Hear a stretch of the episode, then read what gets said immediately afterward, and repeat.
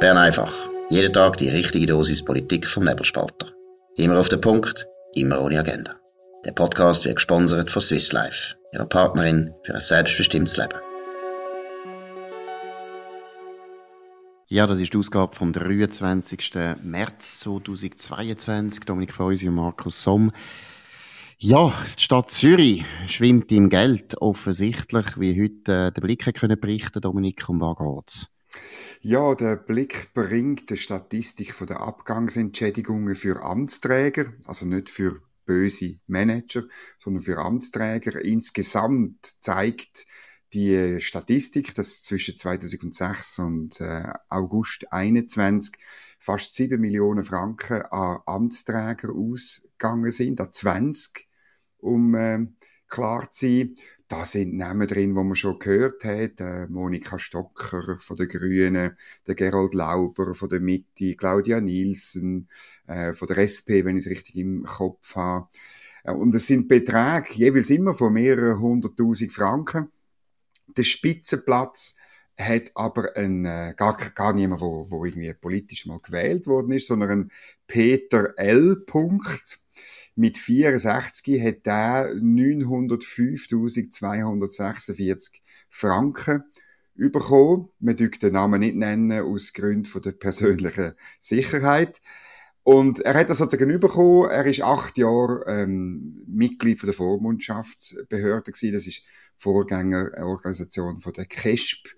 Und ähm, ja, das ist das Maximum. Er hat 4,8 Jahres Gehälter bekommen, das ist das Maximum.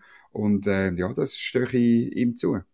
Das ist schon unglaublich. Aber äh, du hast zuerst gesagt, eben Amtsträger, das sind eigentlich Politiker, die da solche Abgangsentschädigungen bekommen. Ich bin da ein bisschen verwirrt. Ich meine, normalerweise die haben ja alle eine gute Pensionsregelung. Warum gibt es da noch Abgangsentschädigungen? Ja, warum es die gibt, das musst du die fragen, die das beschlossen haben. Also das ist einfach so vorgesehen ähm, und vielleicht zu dem Peter L. noch so viel. Äh, er ist nicht freiwillig, hätte er müssen gehen und hat dann verhandelt über seine Abgangsentschädigung und sämtliche Ansprüche, die ihm zustanden, zitiert der Blick, äh, der Anwalt von Peter L. Mhm. Und darum sei es auf den Betrag gekommen.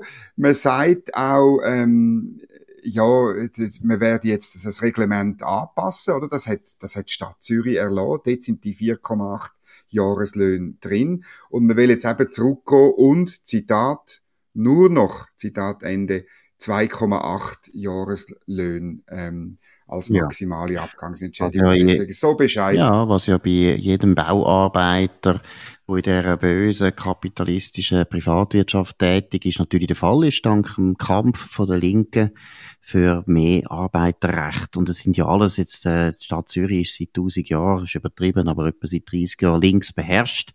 Also links herrschen heißen einfach, dass die eigenen Beamten Abgangsentschädigungen bekommen, die nicht einmal bei der Credit Suisse äh, der Fall sind, ist schon ein starkes Stück. Aber äh, eine andere Meldung, die ein bisschen das reinpasst, ist, die Stadt Zürich hat gestern verkündet mit einem gewissen Stolz, sie haben 161 Millionen Gewinn gemacht. Gewinn? Auf Deutsch gesagt haben sie einfach mehr Steuern eingenommen als budgetiert. Und äh, ich finde das schon interessant, dass da, gut, vielleicht muss aufpassen, vielleicht haben jetzt einfach Zeitungen von Gewinn geredet, das würde auch schlimmes Licht auf Zeitungen werfen. Man muss das noch genauer anschauen, ob in der Pressemitteilung von der Stadt Zürich von Gewinn geredet wird. Aber grundsätzlich fällt auf, seit Jahren tut die Stadt Zürich, also das ist äh, der Finanzdirektor Daniel Leupi, tut immer so budgetieren, dass am Schluss eigentlich das Budget eben nicht stimmt, sondern er nimmt immer viel mehr auf, aus, äh, ein, als was er eigentlich bräuchte. Und natürlich wird das Geld nicht irgendwie zurückgezahlt dem Steuerzahler, das wäre ja eigentlich meiner Meinung nach in Ordnung, sondern nein, die Stadt hat dann plötzlich neue Ideen, was man mit dem Geld alles könnte machen. Äh, die Grünen haben gerade sofort gesagt, eben die Energiepolitik, wir müssen ja so viel Geld ausgeben für den Umbau von unserer, von unserer Klima, von unserer Klimawelt. Aber es ist eigentlich meiner Meinung nach absolut stoßend, weil offensichtlich geht das mehr in die Abgangsentschädigungen, als dass sie da irgendwie etwas Sinnvolles würden damit machen. Gut, aber die Kritik jetzt am Daniel Leupi, die muss man schon ein bisschen relativieren. Das macht eigentlich jeder gut Finanzdirektor, inklusive der Finanzminister Ueli Maurer, dass er die Einnahmen tief budgetiert, weil wenn er sie wenn er sie höher würde budgetieren, würde er ja nur irgendwelche Begehrlichkeiten ähm, wecken. Also von dem her muss man den Daniel Leupi fast loben, oder? Die Frage Nein, ist einfach, was man denn mit dem Geld macht. Ja, wenn er nachher würde Steuern senken, wäre ich einverstanden, was du sagst. Aber genau. er macht das ja nicht und er tut auch nicht Schulden. Schulden haben sie ja wahrscheinlich bald gar keine mehr, die er zurückzahlen kann. Also, das ist ja das Schrotzende, oder? Sie haben Eigenkapital, oder? Sie haben wahnsinnig viel Eigenkapital. Ja. Ähm, und dann sagen sie noch, das sei eben gut für schwierige Zeiten. Jetzt haben wir gerade schwierige Zeiten gehabt. Jetzt müssen sie doch, also wenn sie sogar in den schwierigen Zeiten zu viel einnehmen und nachher das Eigenkapital stärken für die nächsten schwierigen Zeiten. Genau. Also, ich meine, das ist ja sinnlos. Nein, man könnte natürlich, man könnte aber mit den Ausgaben, das wäre das einzige Richtige. Überhaupt nehmen Gemeinden immer sehr gern Geld ein und, und irgendwelche Kessel damit äh, öffnen, wo dann normale Bürger äh, keine Ahnung mehr haben, wo das Geld wirklich ist und wie es dann irgendwann ausgegeben wird. Das wird dann eben wieder durch Leute in der Verwaltung oder in der Regierung ausgegeben. Ja, das, oder? Und vor allem können sie ja dann einfach mal den Steuerzahler das wieder zurückgeben, oder? Sie können ja sagen, ja, wir haben uns ein bisschen verrechnet, wir brauchen gar nicht so viel Geld, dann können sie wieder haben. Also, meine, das, das wäre ja, wäre wär ja auch mal ein Schritt. Das wäre ein Gewinn. Das wäre ein richtiger Gewinn. Genau. Gut, jetzt hast du noch ein Interview erwähnt oder gelesen, wo Matthias Meyer und der Cedric Wermuth am Tagesanzeiger gegeben haben und ein bisschen geredet haben über den Zustand von der SP. Wir haben schon ein paar Mal über das geredet. Jetzt kurz vor der Wahlen ähm, in Bern ist es interessant. Was sagen die zwei Parteichefs von der SP? Ja, ich finde es grossartig, wie sie die, die Lage, wo sie drin sind, muss schon fast sagen, schön reden, oder? Also der Cedric Wermuth betont, eben, wir sind also in der Watt besser gewesen als bei den Nationalratswahlen. Äh, das ist ein klassischer Äpfel- und Birnenvergleich, oder? Man hat halt wirklich in der Watt verloren. Und äh, als Entschuldigung, warum die Grünen gewonnen haben, sagt er, ja, sie seien halt auf schlechtem Niveau gewesen. Aber das stimmt natürlich auch nicht. Die sind auf zweistelligem Niveau gewesen schon. Ähm, von den Grünliberalen wollen wir gar nicht reden. Also, das muss man schon sagen, das ist natürlich heikel. Und dann, äh, der Höhepunkt ist natürlich, dass er schon ein bisschen, ein bisschen wie soll ich sagen, das Terrain vorbereitet für nächsten Sonntag, wo in Bern das Gleiche droht, äh, gemäß äh, Auskunft von Leuten, ähm, noch eher als in der Watt, oder? Äh, er sagt dann, ja, also in Bern, ja, es könnte also auch in Bern sein, äh, dass man dort ein bisschen in Rücklage kommt. Gut, aber eben, wie gesagt, das gehört natürlich zum guten Job von einem Politiker, dass er so Sachen ja, in einem guten Licht darstellt. Also natürlich kann man jetzt nicht erwarten, dass die da öffentlich sich selber fertig machen. Das ist schon klar. Aber ja, ja hast du das Gefühl, eben, es ist jetzt einfach, wie soll ich sagen, ein bisschen Propaganda, die normal ist, oder hast du das Gefühl, sie haben den, Lage, den Ernst von der Lage nicht erkannt? Ich glaube, sie haben den Ernst von der Lage nicht erkannt. Man sieht es ganz am Schluss von dem Interview, äh, wo die Journalisten fragen, dass sie sich auf Deutschland sprechen, wo der Olaf Scholz ja Kanzler geworden ist, und sie sagen, ja, entscheidend sei ja gewesen, dass der Olaf Scholz äh, äh, so als seriöser, gemäßigt, berechenbarer Staatsmann auftreten ist.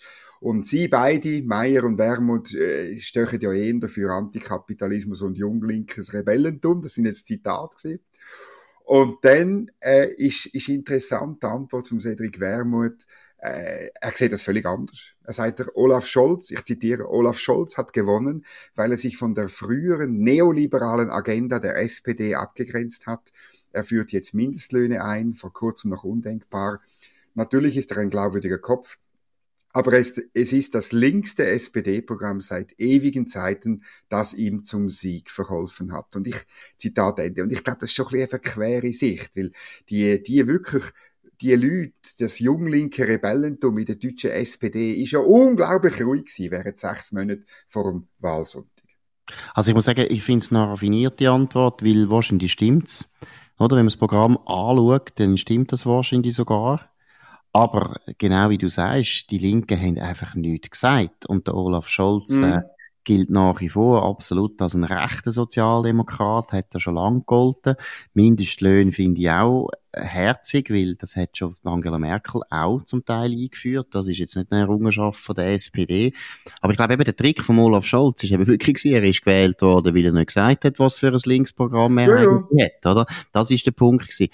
Aber es ist natürlich, äh, wie soll ich sagen, ist auch lustig, weil Cedric Wermuth und Matthias Meyer sind eben auch schon rein vom Alter her und von der Anmutung her völlig ein Faust, ein Faust aufs Auge. Von Olaf Scholz. Oder mit dem Olaf Scholz. Und Olaf genau. Scholz ist genau auch aus dem Grund gewählt worden, weil er eben nicht der, der Kevin Kühnert ist. Der Exakt. Kevin Kühnert wäre ja jetzt der Ausgangschef. Friedrich Wermuth, genau. Und wo auch sehr talentiert ist, offensichtlich, auch rhetorisch ein absoluter Charismatiker, ähnlich wie der Wermuth. Aber der wäre jetzt nie Bundeskanzler geworden, weil die Leute eben schon noch ein relativ gutes Gespür haben für Leute, die erwachsen sind und Leute, die einfach immer noch junge Rebellen sind. Also in dem Aber Sinn, ja.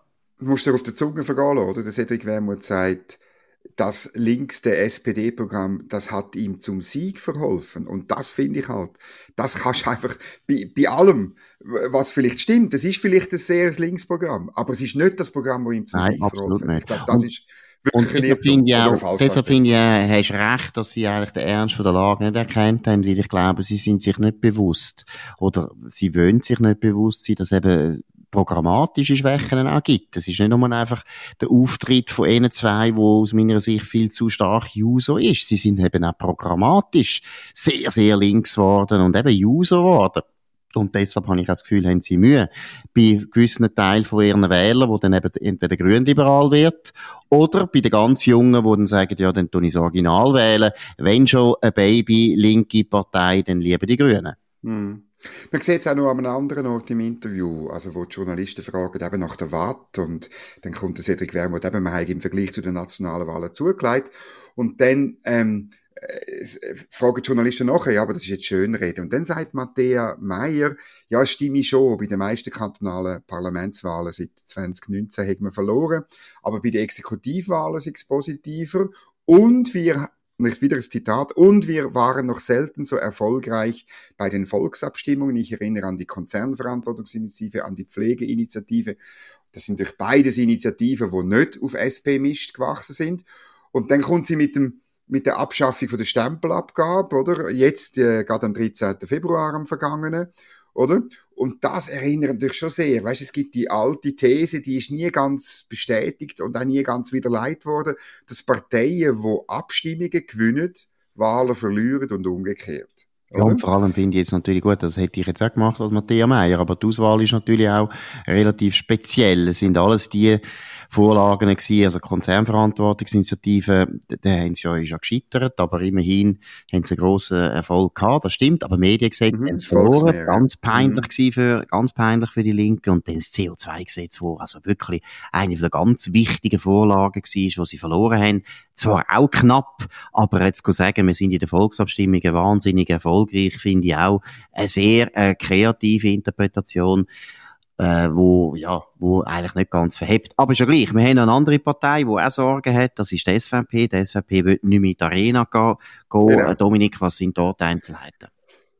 Ja, einfach, sie hat das gestern Abend leider äh, nach äh, Aufnahme von Bern einfach äh, verkündet, dass man äh, bis auf weiteres nicht mehr in die Arena ging. Ähm, und ich muss sagen, ich finde es falsch. Ich finde es falsch, weil das Problem ist, jetzt sind sie im, ähm, im Ecken, im Schmollecken und, und was auch immer sie machen, ähm, wenn, sie, wenn sie weiter irgendwie reklamieren, wie schlimm die Arena ist, sagt man, ja, ihr könntet da mitmachen.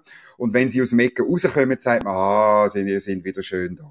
Das ist wirklich falsch. Es wäre besser gewesen, man hat am Freitag geistesgegenwärtig, der, der Thomas Aschi hat die Arena verloren, weil der Auftritt von Sandro Brotz äh, wirklich jenseits von Gut und Böse war. Aber jetzt, irgendwie vier Tage später, sagen, ja, also, wir kommen nicht mehr. Also, wir finden es ganz, ganz schlimm. Das finde ich nicht gut.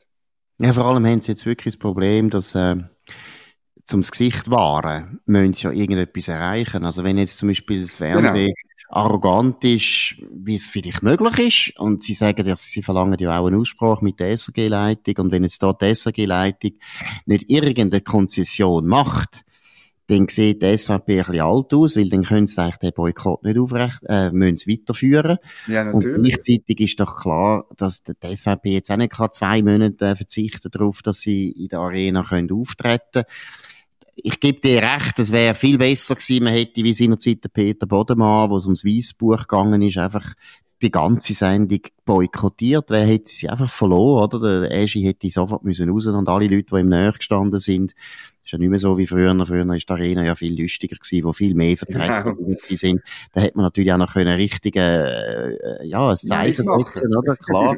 Aber der Bodemann hat das gut gemacht, ist ja alles abgesprochen gewesen, übrigens mit dem Filippo Lüttenegger vorher, nur dass auch noch mal eines gesagt worden ist. Aber ist ja gleich, der Eschi hat es verpasst und jetzt sind sie ein bisschen meiner Meinung nach auch in einem falschen Rang Gleichzeitig muss ich sagen, sie müssen etwas machen, weil es ist schon, also ich meine, es ist eine Zumutung. Also der Auftritt von Sandra Botz, das geht nicht. Er hat dort völlig extrem Partei genommen, das kann nicht sein. Und von dem her, ja, aber weißt du, du, ja. du hast gesagt, Konzession, oder müsst, müsst jetzt rausholen. Aber was kann denn, also was, was könnte denn das sein? Oder was irgendwie, äh, äh, eine Absetzung von Sandro Brotz, finde ich, nein, also das kann auch die SRG gar nicht machen, sollte sie nicht machen, oder?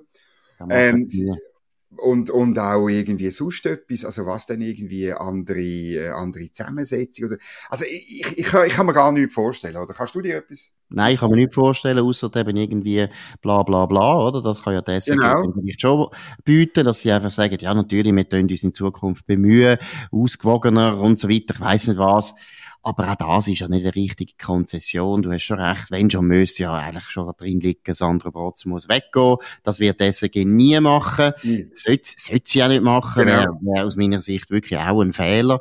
Weil das geht nicht. Jede Partei ist schon mal hässig über die Arena oder über einen Moderator. Das gibt's halt ab und zu. Ja, also, bin auch, bin auch nicht sicher, was man jetzt da könnte machen mal schauen, wie es weitergeht. Noch einmal, SVP hätte müssen in der Sendung reagieren, wäre viel, viel besser gewesen. Thomas Eschi hat das ein bisschen verpasst, leider.